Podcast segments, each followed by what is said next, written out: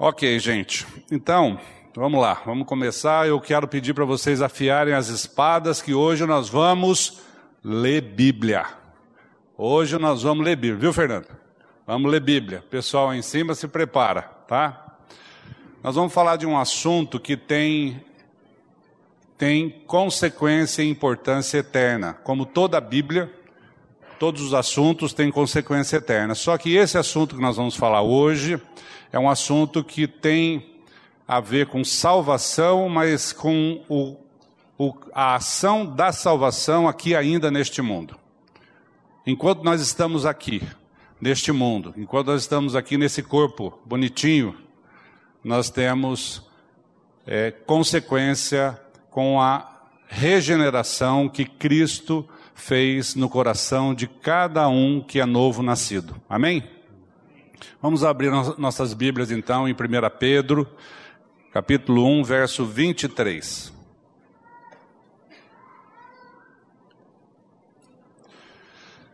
Primeira Pedro 1, 23.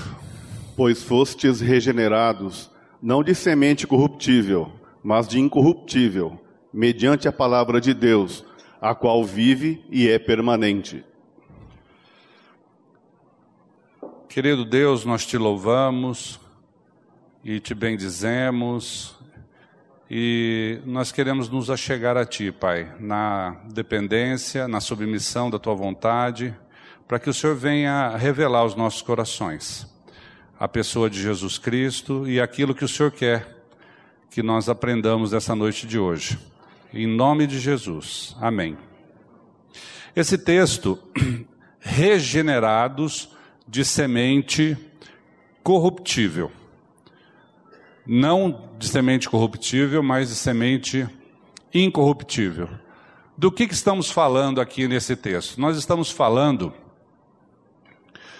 daquilo que Cristo veio fazer depois do pecado.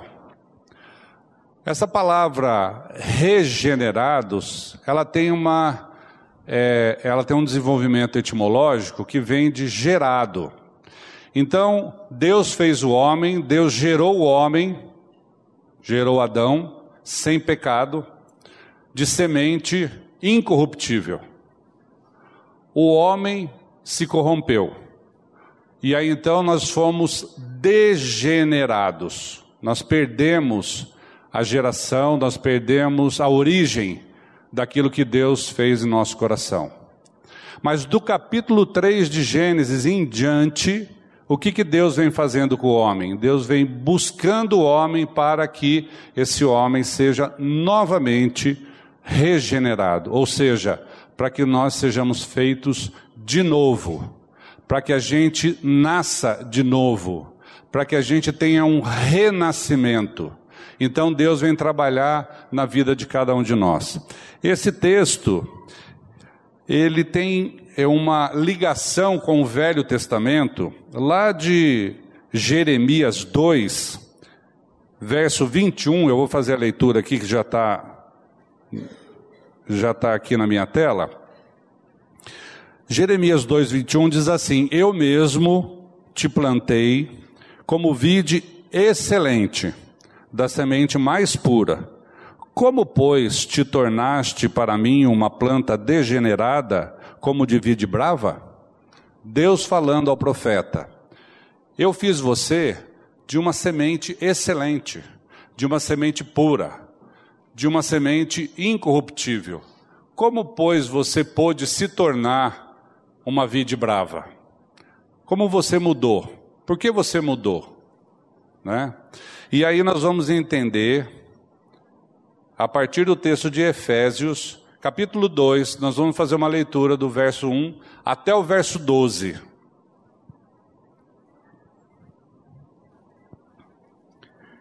Ele vos deu vida, estando vós mortos nos vossos delitos e pecados, nos quais andastes outrora, segundo o curso deste mundo, segundo o príncipe da potestade do ar do Espírito que agora atua nos filhos da desobediência, entre os quais também todos nós andamos outrora, segundo as inclinações da nossa carne, fazendo a vontade da carne e dos pensamentos, e éramos, por natureza, filhos da ira, como também os demais.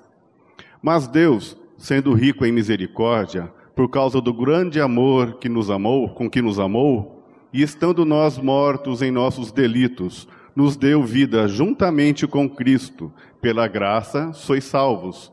E juntamente com ele nos ressuscitou e nos fez assentar nos lugares celestiais em Cristo Jesus, para mostrar nos séculos vindouros a suprema riqueza da sua graça, em bondade para conosco em Cristo Jesus.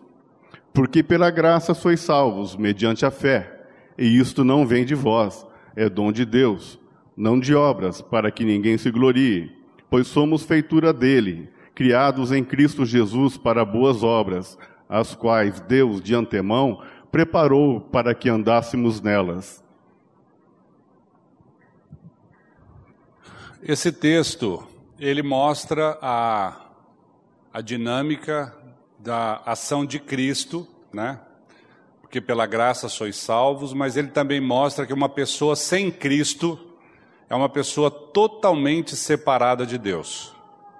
A Bíblia vai lá no, Novo, no Velho Testamento, ela vai dizer que Deus é quem faz a obra de mudança de coração. Ele vai dizer lá em Ezequiel 36, 26: E tirarei de vós o coração de pedra e colocarei o coração de carne. É Deus que faz a cirurgia, é Ele que troca.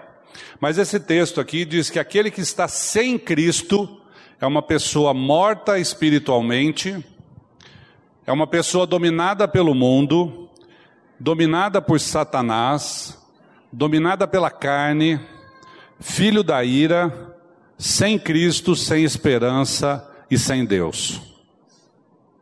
E o que é regeneração de acordo com a Bíblia? De acordo com a palavra de Deus? Então a regeneração é aquilo que Cristo fez para que nos, nós fôssemos reconciliados com Deus. E o que, que Cristo fez? Cristo morreu naquela cruz, a minha morte, a sua morte, e ele me levou a morrer juntamente com ele, e você também, e pela fé, nós cremos que fomos incluídos na sua morte, e na ressurreição nós ganhamos uma nova vida. Por isso que nós dizemos que aquele que morre, aquele que nasce, apenas uma vez, ele morre duas vezes porque há a morte física e a morte espiritual. Porém, aquele que nasce a segunda vez, que o seu espírito é vivificado, ele, ele morre apenas uma vez, somente morte na carne, morte do corpo, porque espiritualmente nós ganhamos vida eterna, vida com Deus. O homem, em seu estado natural, está morto em seus delitos e pecados, até ser vivificado, até ser regenerado por Cristo. E quando que isso acontece? Isso acontece quando ele crê na palavra de Deus, que, que diz que fomos atraídos no corpo de Cristo e ganhamos uma nova vida. Esse texto aí de Efésios 2, no versículo 1, ele diz assim: Ele vos deu vida ou ele vos vivificou, estando vós mortos em vossos delitos e pecados. Então não houve uma ação minha ou sua para ganhar a vida de Cristo. Foi ele que fez. Assim como ele lá no Velho Testamento fala que ele tira o coração de pedra e põe e coloca um coração de carne, aqui Cristo vem e nos dá vida. E como que é essa vida? É a minha vida? Não, é vida de Cristo. Pela ressurreição, o nosso espírito ganha vida com Cristo. E Cristo vem ser a nossa vida.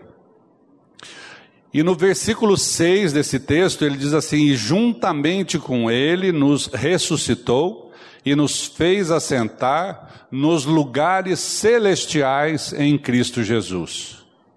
Então, olha só, por que, que a regeneração tem consequências hoje, aqui, ainda neste mundo? Porque nós ganhamos uma nova vida aqui, e aqui neste mundo, o nosso comportamento, a nossa vida muda de dentro para fora.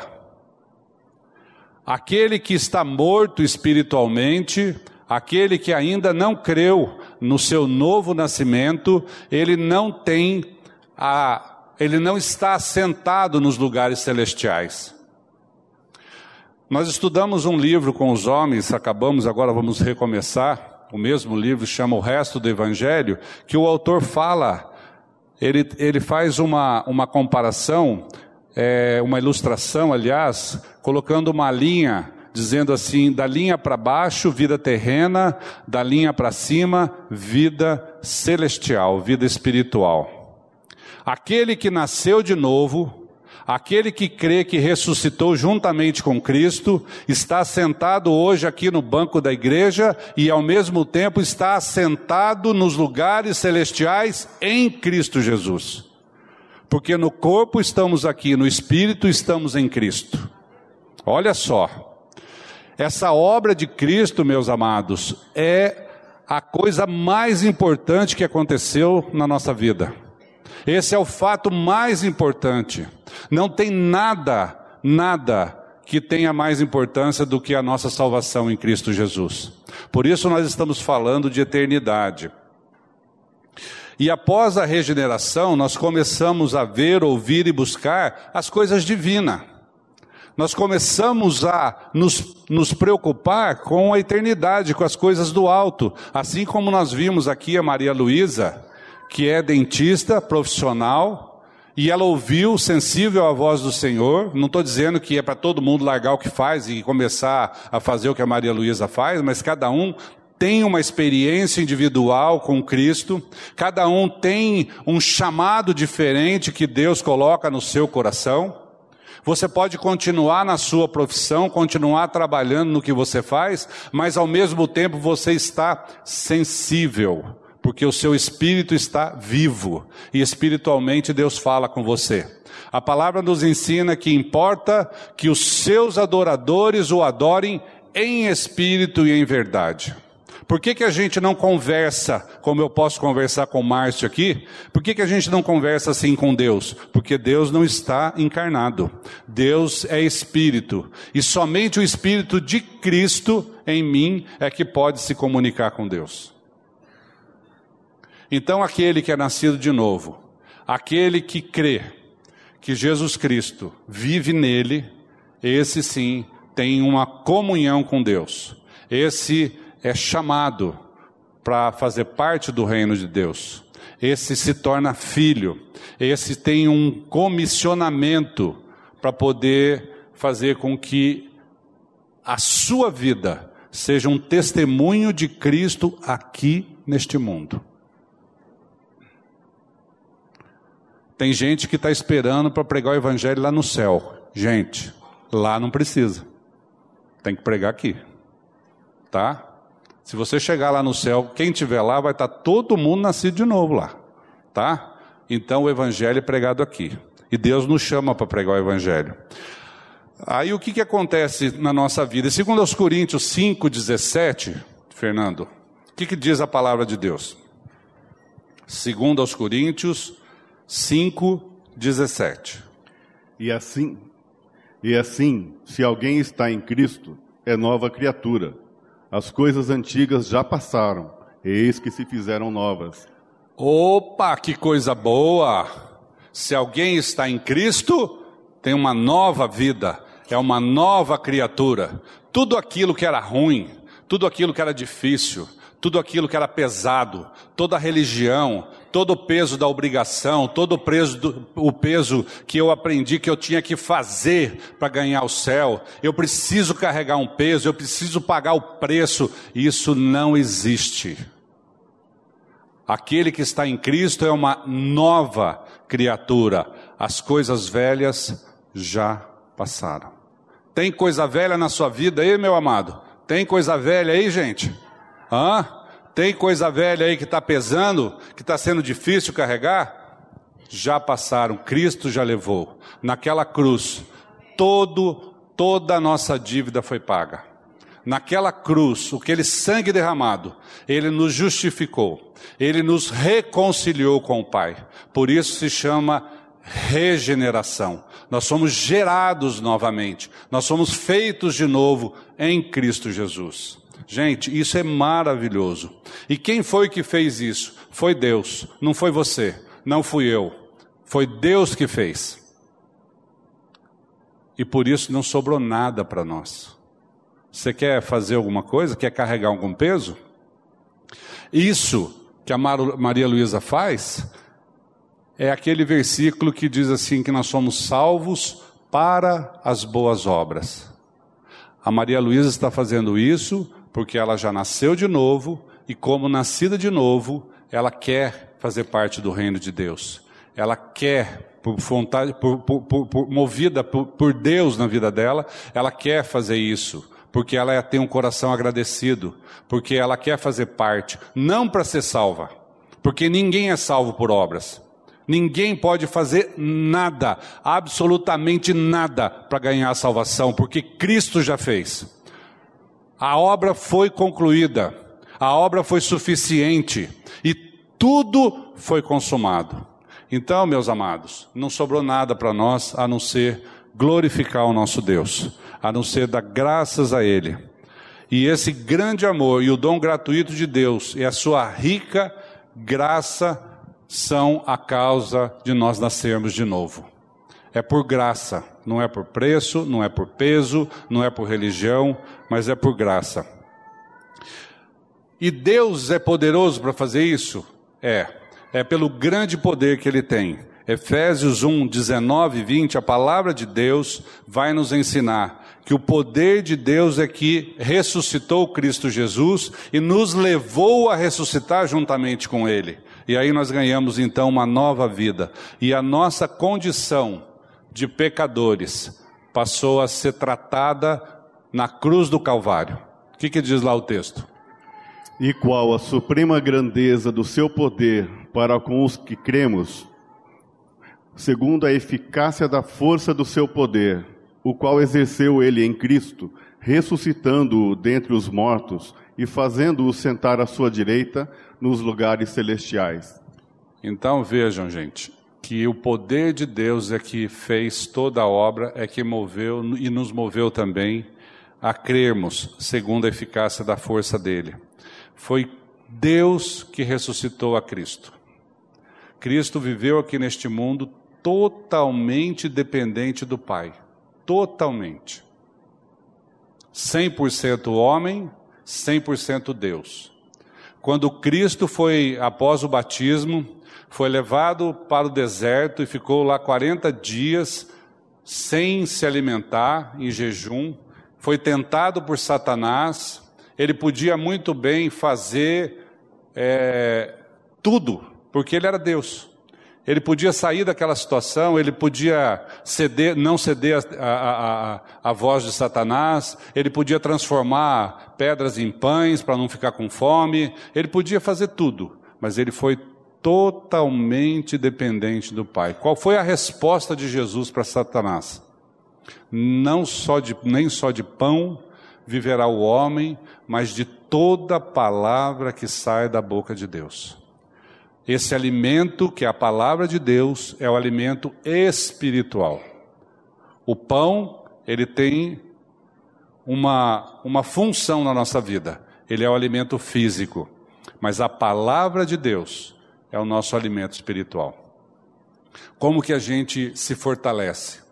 Como que a gente vive espiritualmente nascido de novo? Como que a gente caminha dia a dia na dependência do Senhor? é pela palavra de Deus e pela oração também.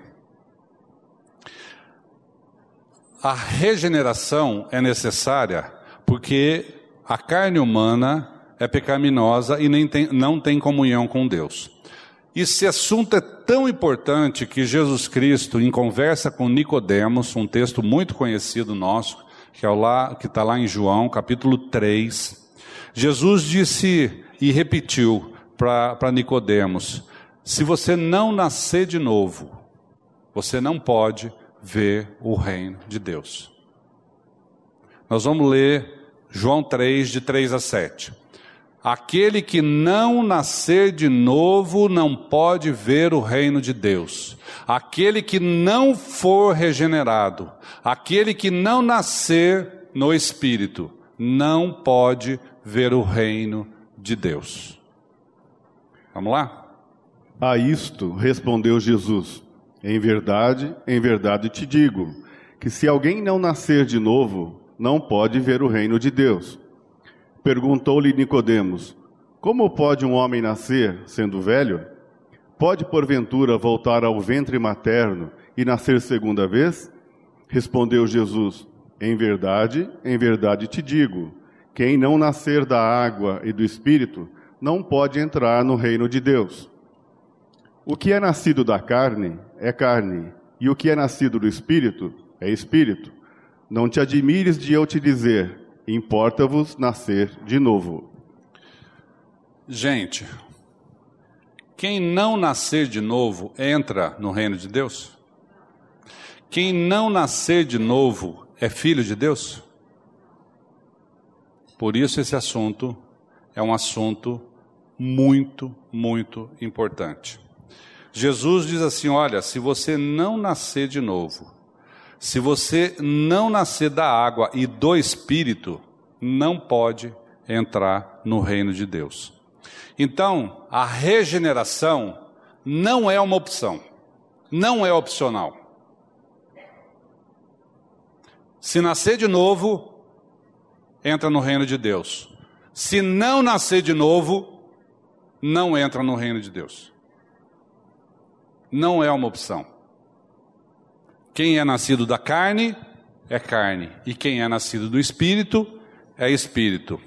Vamos ver também em 1 João 4, 7, o que, que diz a palavra de Deus a respeito é, do amor de Deus que é a primeira manifestação de Deus aqui neste mundo no coração daquele que é nascido de novo. O nascido de novo também não tem a opção de não amar.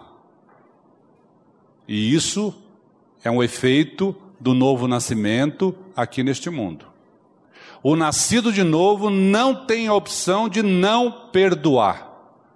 É um efeito do novo nascimento.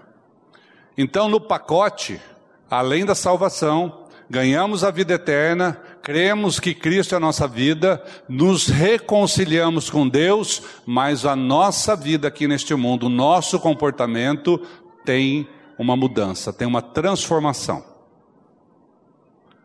Amados, amemo-nos uns aos outros, porque o amor procede de Deus, e todo aquele que ama é nascido de Deus e conhece a Deus. Para quem não sabe, eu sou avô. Já falei assim porque estão falando que eu não posso falar, então já falo logo. Sou avô. A minha netinha, Laurinha, nasceu dia 18 agora de fevereiro. Já está fazendo aniversário de 12 dias. Ela faz aniversário todo dia. 12 dias. É isso, bem? É, 14 dias. É, o que, que a gente aprende quando a criança nasce? Quando uma criança nasce, ela ganha vida aqui na terra. Não é? É o nascimento físico. Mas quando alguém nasce de novo, ela ganha um nascimento celestial. Não é terreno, é celestial. Imagina isso. Imagina isso. Alguém nasce de novo, com 80 anos de idade, que isso acontece muito. 80 anos de idade, nasceu de novo, é como se fosse um bebê chegando no céu. É um nascimento celestial. Então, quem tem esse novo nascimento, quem crê nessa obra de Jesus Cristo em seu favor, quem crê que é uma nova criatura, quem nasce de novo, gente, é a mesma alegria que nós tivemos quando chegou a Laurinha, é a mesma alegria que você tem quando chegou o seu filho, é a mesma alegria e mesma festa que tem no céu, porque uma alma foi ganha para o reino de Deus. Entendeu? Porque a Bíblia diz que uma alma, uma alma tem festa no céu. Uma alma. Imagina só, a gente poder fazer parte fazer parte dessa obra. a gente poder fazer parte daquilo que Deus está trabalhando e fazendo aqui neste mundo. A gente tem se reunido aqui na nossa comunidade toda quarta-feira para orar. Está sendo muito, muito bom. E se você não está vindo, você está convidado, convidada a vir aqui quarta-feira às 19h30 para a gente orar junto. Nós estamos orando aqui, nós estamos aprendendo e vendo o que Deus é capaz de fazer através da oração, e a gente compartilha dessa alegria de ver o agir de Deus na vida das pessoas. E esse compartilhar dessa alegria é um regozijo, é uma alegria tão grande que é como se tivesse nascendo um bebezinho na sua casa como se estivesse nascendo uma pessoa e ganhando a eternidade e saindo e sendo transportada do império das trevas para o reino do Filho do seu amor, que é Jesus Cristo. É como se uma pessoa saísse das trevas, saísse de um lugar muito, muito, muito sofrível e fosse levado para um hotel cinco estrelas né? Uma comparação tosca, porque o reino de Deus é muito mais do que um hotel cinco estrelas. Mas é como se você saísse de um lugar escuro e fosse para a luz. Então, quando há um novo nascimento, tem festa no céu. E aí, 1 João, capítulo 5, verso 1, falando ainda dos efeitos da regeneração, daquilo que Deus faz na nossa vida aqui neste mundo, Diz lá o texto: Todo aquele que crê que Jesus é o Cristo é nascido de Deus. E todo aquele que ama ao que o gerou também ama ao que dele é nascido. Vejam que o amor é inerente do novo nascido. Né? O amor faz parte daquele que é nascido de Deus, porque é a ação de Deus na nossa vida é a ação de Cristo, é vida de Cristo na nossa vida. E ela vem fazer com que a nossa vida tenha um testemunho, a nossa vida seja um, um manifestar de Cristo aqui neste mundo. E a Bíblia nos ensina que nós vamos crescendo a cada dia, a cada dia nós vamos ganhando uma experiência nova. Você imagina que alguém pode um dia chegar para você e dizer assim: Olha, eu não sei quem você é, mas você é muito parecido ou parecida com Cristo. Imagina só. Que nós podemos chegar a esse ponto de termos uma intimidade, uma comunhão tão grande com o Senhor, de nos tornarmos parecidos com Ele. Eu não estou falando de parecido na fisionomia, fisicamente, não, estou falando de tornar parecido no nosso agir, no nosso falar, no nosso testemunho, no nosso respeito, no nosso comportamento, onde as pessoas vão conviver conosco e vão querer conviver mais ainda. Vão querer mais. Mas eu quero ouvir mais. Alguém pode chegar na sua casa e ver você com a sua família e falar: gente, que gostoso essa casa. Que gostoso conviver com essa família aqui. O relacionamento deles é um relacionamento tão leve, tão amoroso, tão gostoso que eu não quero ir embora. É possível isso? Claro que é, meus amados. Claro que é. Porque onde Cristo está, o céu está. Porque o céu é uma pessoa, o céu não é um lugar. Aquele que está em Cristo está no céu. Aquele que está em Cristo é uma nova criatura. Gente, nós tomamos posse daquilo que está escrito na palavra de Deus, porque a palavra de Deus é viva. E a palavra de Deus nos ensina, em Efésios, voltamos lá um pouquinho em Efésios, capítulo 1, que é, que é aquele pacote da salvação, aquilo que Deus já fez na cruz, aquilo que deu, que, que Cristo já, já, aquele preço que Cristo já pagou, ele traz algumas consequências na nossa vida que nos deixam muito seguros. E a palavra que nos garante. Em Efésios 1, 12, de 12 a 14, ele vai dizer que no pacote da regeneração nós fomos selados. Selados.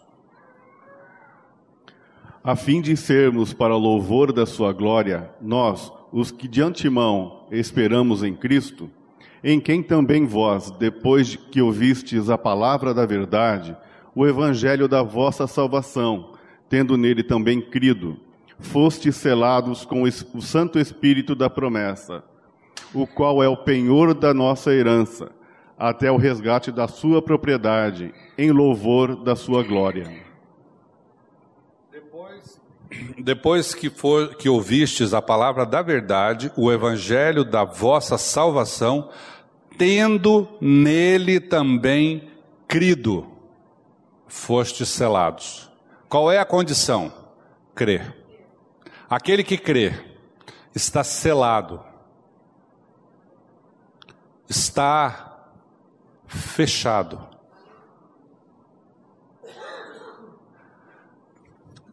A Bíblia nos ensina que Cristo disse assim: Olha, aquele que o Pai me der e vier a mim, eu jamais lançarei fora. Aquele que o Pai me der e este vier a mim, eu jamais lançarei fora. Segurança da palavra, segurança da palavra de Jesus Cristo. A segunda condição é que aquele que crê em Cristo, ele é adotado para a família de Deus. Gálatas 4, 4 e 5. A palavra nos ensina que nós fomos adotados. Depois nós vamos ver esse texto também lá em João 1, né? Que aquele que crê em Jesus Cristo se torna filho de Deus. Gálatas 4, 4 e 5. Vindo, porém, a plenitude do tempo, Deus enviou seu filho, nascido de mulher, nascido sob a lei, para resgatar os que estavam sob a lei, a fim de que recebêssemos a adoção de filhos. Olha só, o que, que nós podemos fazer para sermos filhos? Nada. Você não tem mérito nenhum, eu não tenho mérito nenhum, né? Mas se eu creio em Jesus Cristo, eu recebo a condição, eu sou adotado, eu sou recebido na família de Deus. Algumas pessoas falam em aceitar, mas nós já aprendemos aqui que aceitar depende de uma ação minha ou tua e nós não temos nenhuma ação com relação à ação de Deus na nossa vida. Porque quando Cristo ele vem e se revela no nosso coração, é irresistível. Nós não temos condição de resistir. Não temos. E a terceira condição que vem no pacote é que também nós fomos reconciliados. Segundo aos Coríntios 5, 18 e 20, diz que tudo provém de Deus. Tudo provém de Deus.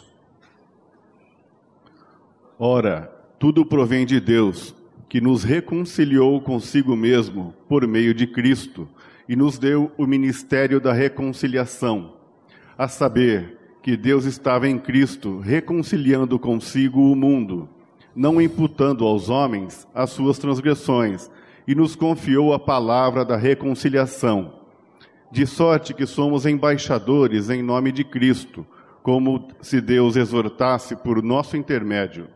Em nome de Cristo, pois, rogamos que vos reconcilieis com Deus. Hoje de manhã nós tivemos um estudo muito precioso com o Fernando aqui, e o Fernando abordou a questão da folha da figueira, que é o que o homem fez para se cobrir depois do pecado. E não funcionou. E aí ele citou no estudo dele vários exemplos do que nós podemos fazer para tentar é, nos esconder de Deus. E, e a folha da figueira virou um, uma espécie de, de expressão daquilo que o homem faz e não funciona. E não tem nada que a gente faça que funciona. A única coisa que funciona na nossa regeneração é quando a gente não funciona. A única coisa que funciona é quando você não funciona. Porque tudo que a gente funciona não funciona. Entendeu? Tudo que nós fazemos não funciona. Então, gente, para. Para de querer fazer coisa. Para de querer ajudar Deus. Para de querer colocar folha de figueira para tampar pecado.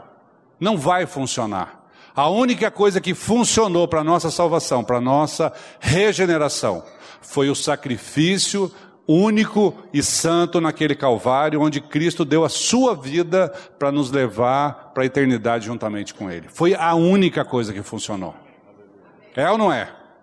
Só tem um amém. Misericórdia. Então vamos lá. A regeneração é quando Deus dá vida espiritual a uma pessoa como resultado da sua fé em Cristo Jesus. Aí nós vamos ver aquele texto de João 1, 11, vamos ler de 11 a 13, Fernando. João 1, de 11 a 13. É o texto que diz que antes do novo nascimento, antes da salvação, ninguém é filho de Deus.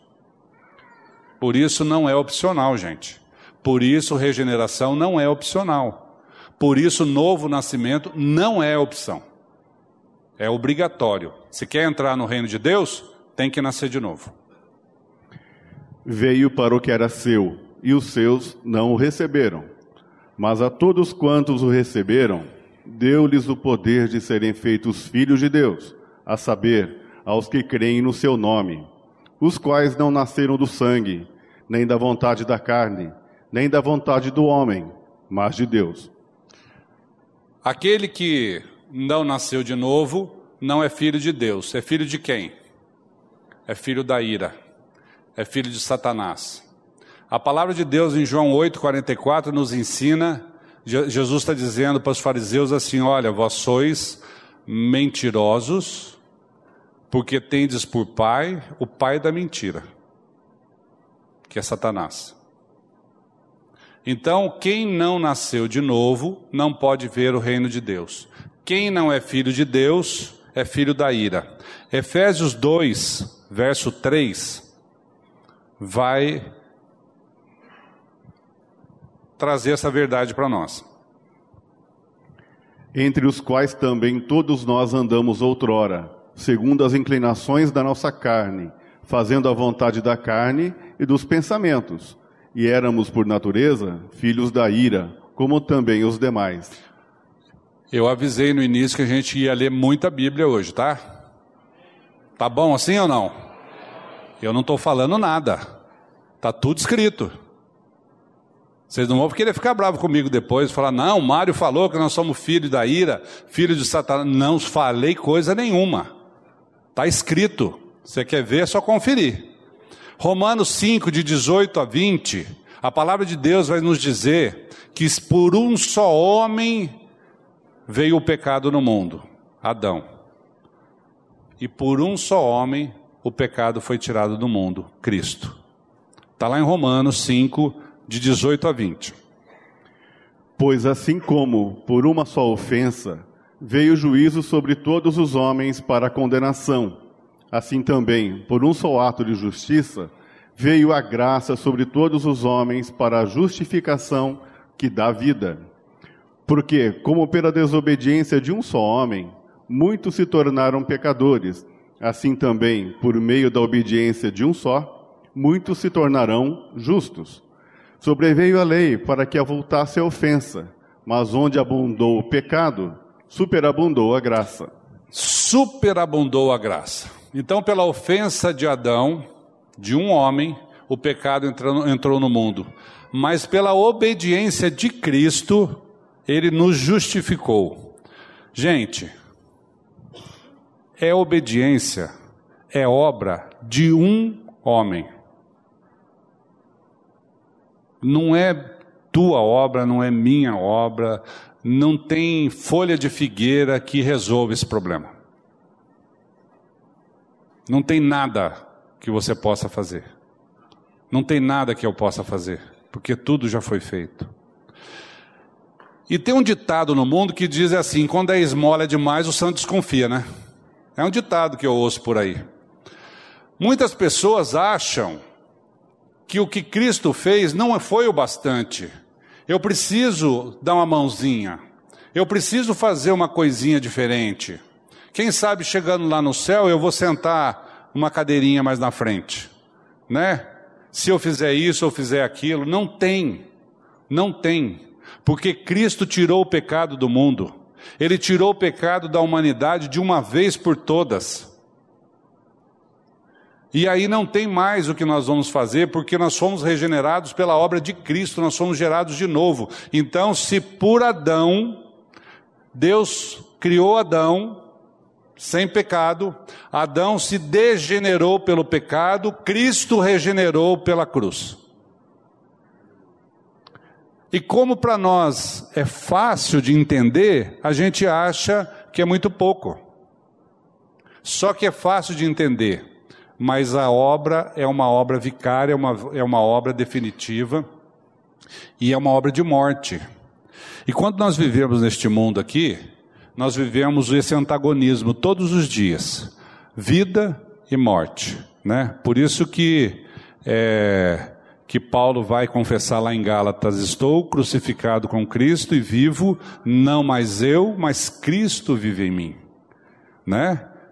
Então, levar ao morrer todos os dias para que a vida de Cristo se manifeste é morrer para o pecado, é morrer para o mundo, é morrer para os desejos da carne, é morrer para as tentações, é fazer aquilo que Cristo veio fazer em nossos corpos.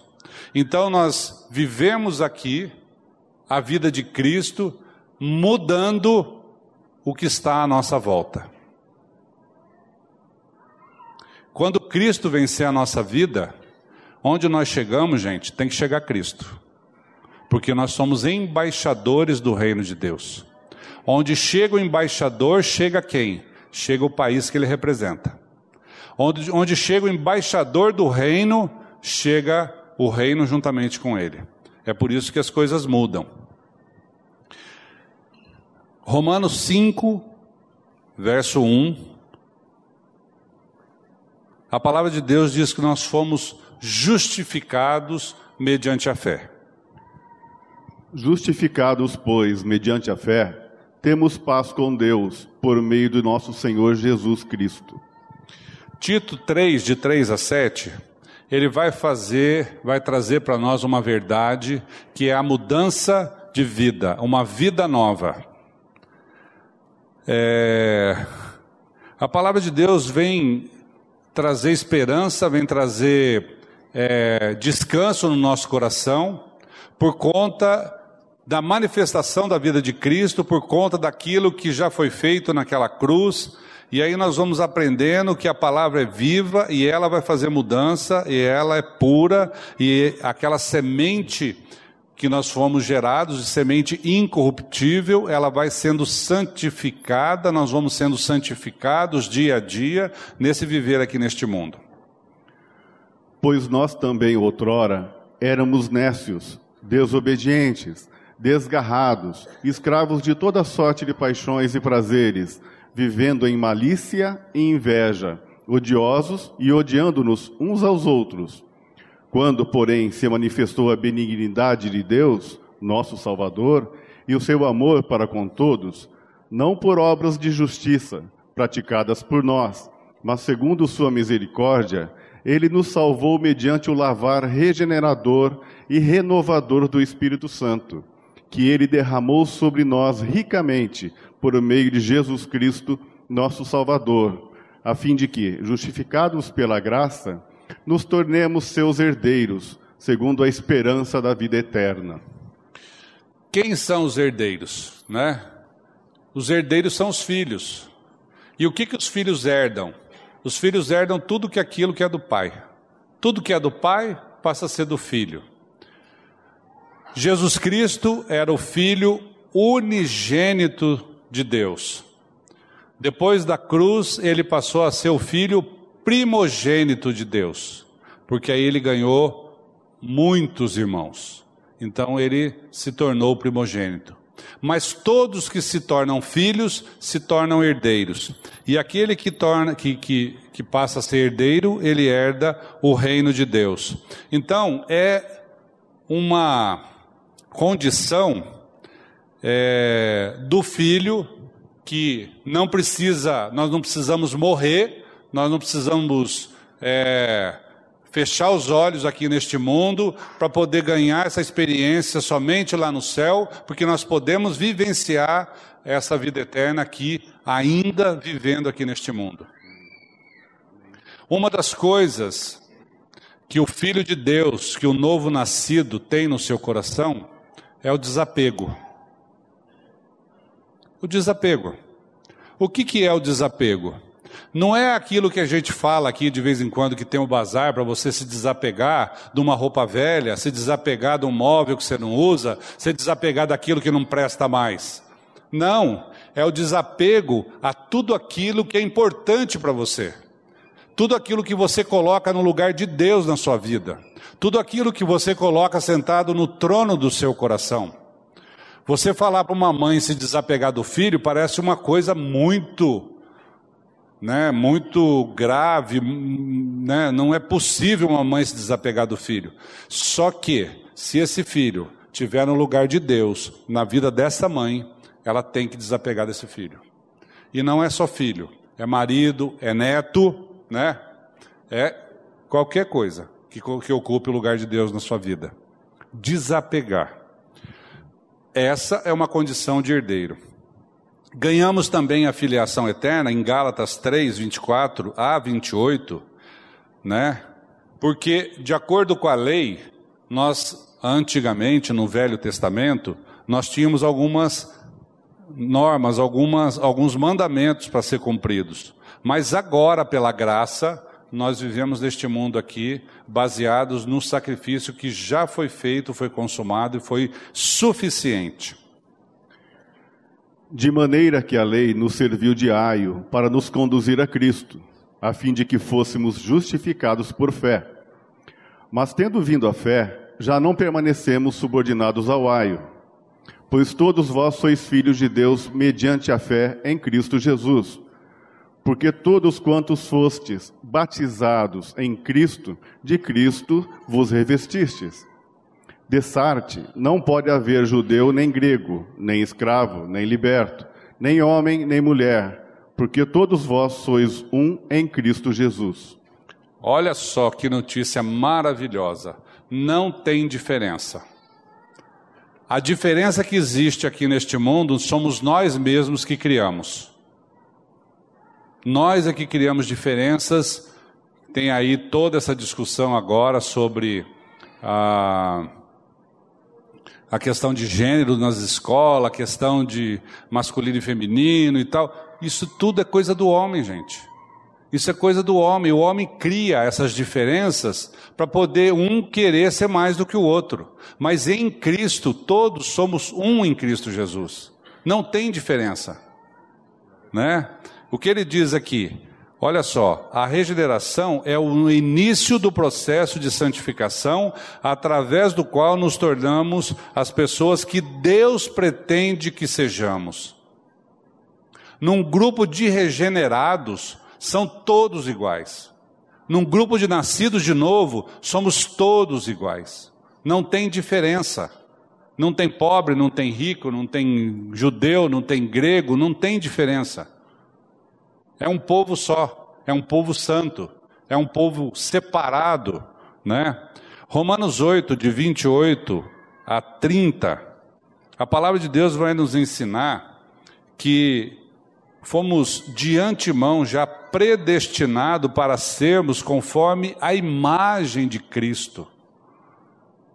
Olha só, Deus, Ele nos fez desde a fundação do mundo.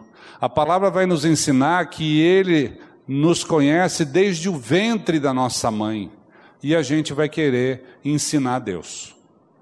Né? Olha só a nossa pretensão.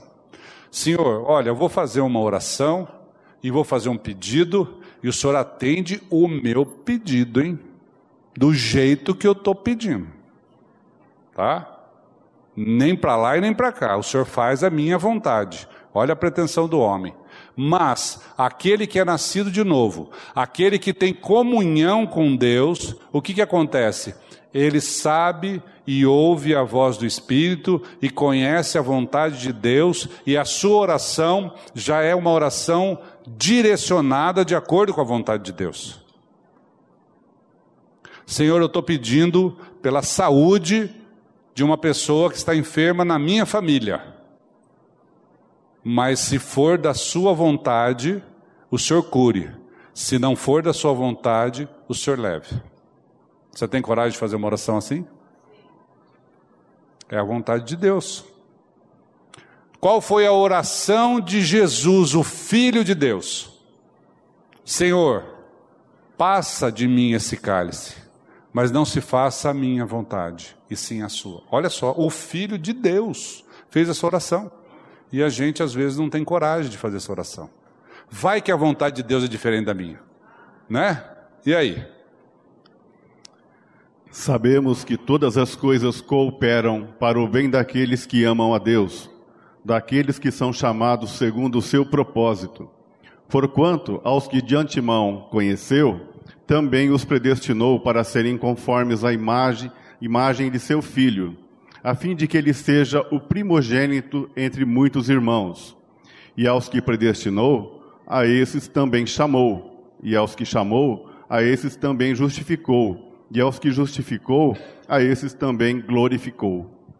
Olha só, Deus fez a obra completa. Foi Ele que chamou, foi Ele que predestinou, foi Ele que justificou, foi Ele que salvou. Ele fez tudo e Ele também glorificou. Nós não fizemos nada. E o único meio de regeneração do homem é pela fé em Jesus Cristo. É o único meio. Não tem nada que nós possamos fazer, nada, porque a obra foi consumada. Nenhuma quantidade de boas obras ou de observância da lei pode regenerar, regenerar o coração do homem. Nada. Romanos 3, verso 20, a palavra de Deus diz assim: ó, visto que ninguém será justificado diante dele por obras da lei. A justificação é em Cristo Jesus, pelo sangue derramado do Cordeiro, pelo sacrifício santo na cruz. Não é por obras da lei. Não tem nada que você possa fazer. Somente Cristo oferece uma cura para a depravação total do homem. Hoje foi comentado aqui a respeito da palestra que teve ontem aqui na nossa comunidade com a doutora Damares, pastora também. E ela trabalha com a defesa de crianças que estão em estado de risco, em estado de perigo. Sabe perigo do quê? Perigo da ação de outro homem. Quando que você pode imaginar que um animal coloque em perigo um outro animal da mesma espécie? Hã? Você pode imaginar que um leão coloca em perigo um outro leão? Que um, que um jacaré coloca em perigo outro jacaré? Não, mas o homem coloca em perigo uma criança, não é nem outro homem, uma criança indefesa. O que nós ouvimos aqui ontem, do que o homem natural, perversidade do homem é capaz de fazer, nós ficamos impactados. Nós ficamos chocados, porque a gente não imagina. A gente vive num mundo cheio de problemas, mas nós temos um limite. O que nós ouvimos ontem extrapola qualquer limite de racionalidade, qualquer limite de razoabilidade, qualquer limite de bom senso. Não tem limite, né? Não tem limite. O homem perverso não tem limite. E o que o homem faz, a gente nem acredita, né? Então, somente Cristo é a cura para essa natureza perversa do homem. Somente Cristo pode trocar a natureza perversa. Somente Deus pode trocar coração. Somente em Cristo há regeneração. Somente em Cristo há transformação.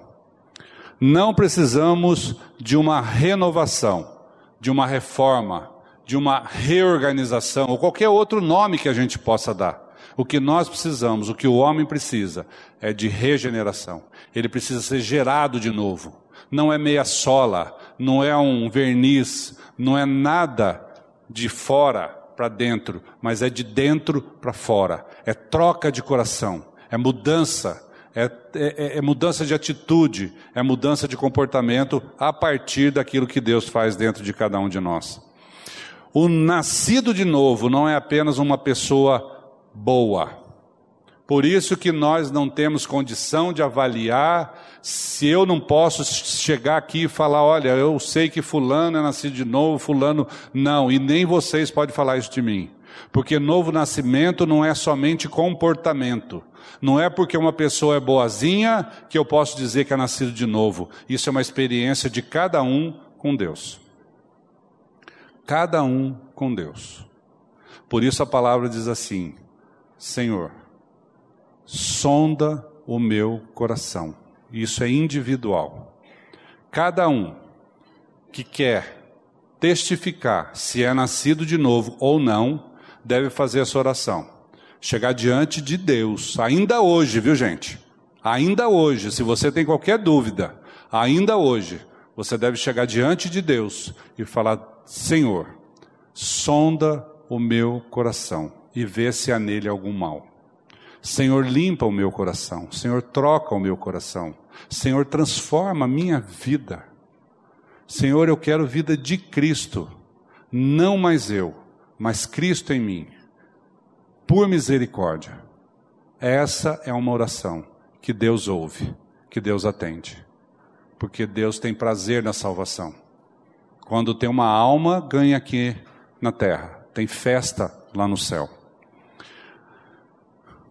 A, renegociação, a regeneração atinge em cheio a natureza humana, a natureza caída, e a transforma de tal modo que nós saímos da morte eterna para a vida eterna.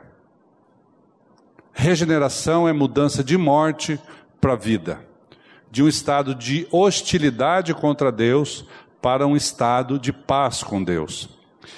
Essa transformação pelo novo nascimento, ela traz algumas implicações que são permanentes, permitindo que a gente receba pela fé a salvação e nos conduzindo a uma vida de santidade. Então, no início, eu falei de algumas coisas que acontecem com as pessoas que estão sem Cristo. Agora nós vamos ver algumas coisas que acontecem com aqueles que estão com Cristo. Qual é a diferença? Qual é a mudança? Qual é a transformação? Aquele que está em Cristo ou com Cristo vive para Deus. Tem a salvação eterna em Cristo Jesus. É uma pessoa ressuscitada em Cristo Jesus. Está assentada com Cristo nas regiões celestiais. Tem uma vida, agora vamos trazer para a nossa realidade. Tem uma vida frutífera frutífera. Lembram-se lá das obras da carne que está lá em Gálatas? Quais são as obras da carne e quais são os frutos do Espírito? Amor, benignidade, mansidão, domínio próprio e por aí vai, né? Tudo isso, esse é o fruto do Espírito. Tem uma vida, aquele que está em Cristo tem uma vida reconciliada com Deus. Aquele que está em Cristo pertence à família de Deus. Faz parte de uma família. Mudança de paternidade, tem um novo pai. E ainda anda sobre um firme fundamento da palavra de Deus aqui neste mundo, que é a certeza da salvação. Aquele que está em Cristo tem a convicção, a certeza da sua salvação, e por isso não tem medo, e por isso não teme. E a Bíblia nos ensina que o perfeito amor, o amor incondicional de Deus, o amor ágape de Deus, ele lança fora todo medo, porque aquele que está em Cristo tem a sua certeza, a certeza de que quando fechar os olhos, quando morrer, não tem fogo eterno, não tem perdição eterna, mas tem vida eterna. Ao lado do Pai, juntamente com Cristo. Gente, quando a gente trata desse assunto, algumas pessoas podem achar que já ouviu bastante, que isso, esse é um assunto que é muito batido, mas essa é a condição, é o pré-requisito para que você tenha uma vida, uma caminhada diante do trono da graça do Pai. Sem o novo nascimento, nada, nenhum assunto, nenhum outro assunto que foi pregado, nenhum outro lugar, nenhum outro. É, nenhuma outra leitura, nada, nada, nada vai valer a pena. Porque o pré-requisito para fazer parte da família de Deus, para fazer parte do reino de Deus, para ter salvação eterna, é quem não nascer de novo não pode ver o reino de Deus. Amém? Que Deus abençoe a todos nós, que Deus traga a revelação diária no nosso coração, que nós possamos entender de uma vez por todas a importância de um novo nascimento, não só para efeitos espirituais, mas também com efeitos terrenos aqui neste mundo, certo? A Livraria PIB Londrina procura selecionar cuidadosamente seus títulos e autores a fim de oferecer um conteúdo alinhado com o Evangelho de Jesus Cristo. Bíblias, livros de teologia, devocionais, literatura infantil, biografias, comentários bíblicos e muito mais. Dispomos também de um acervo de CDs e DVDs das mais de 5 mil mensagens ministradas na primeira Igreja Batista em Londrina. Visite a Livraria PIB Londrina e conheça ainda mais. Livraria PIB Londrina, de segunda a sexta, das 13h30 às 18 horas. Endereço na Avenida Paraná, 76A, próximo ao Calçadão, bem no centro de Londrina. Ligue para 3372 8921 ou acesse o site www.livrariapiblondrina.com.br.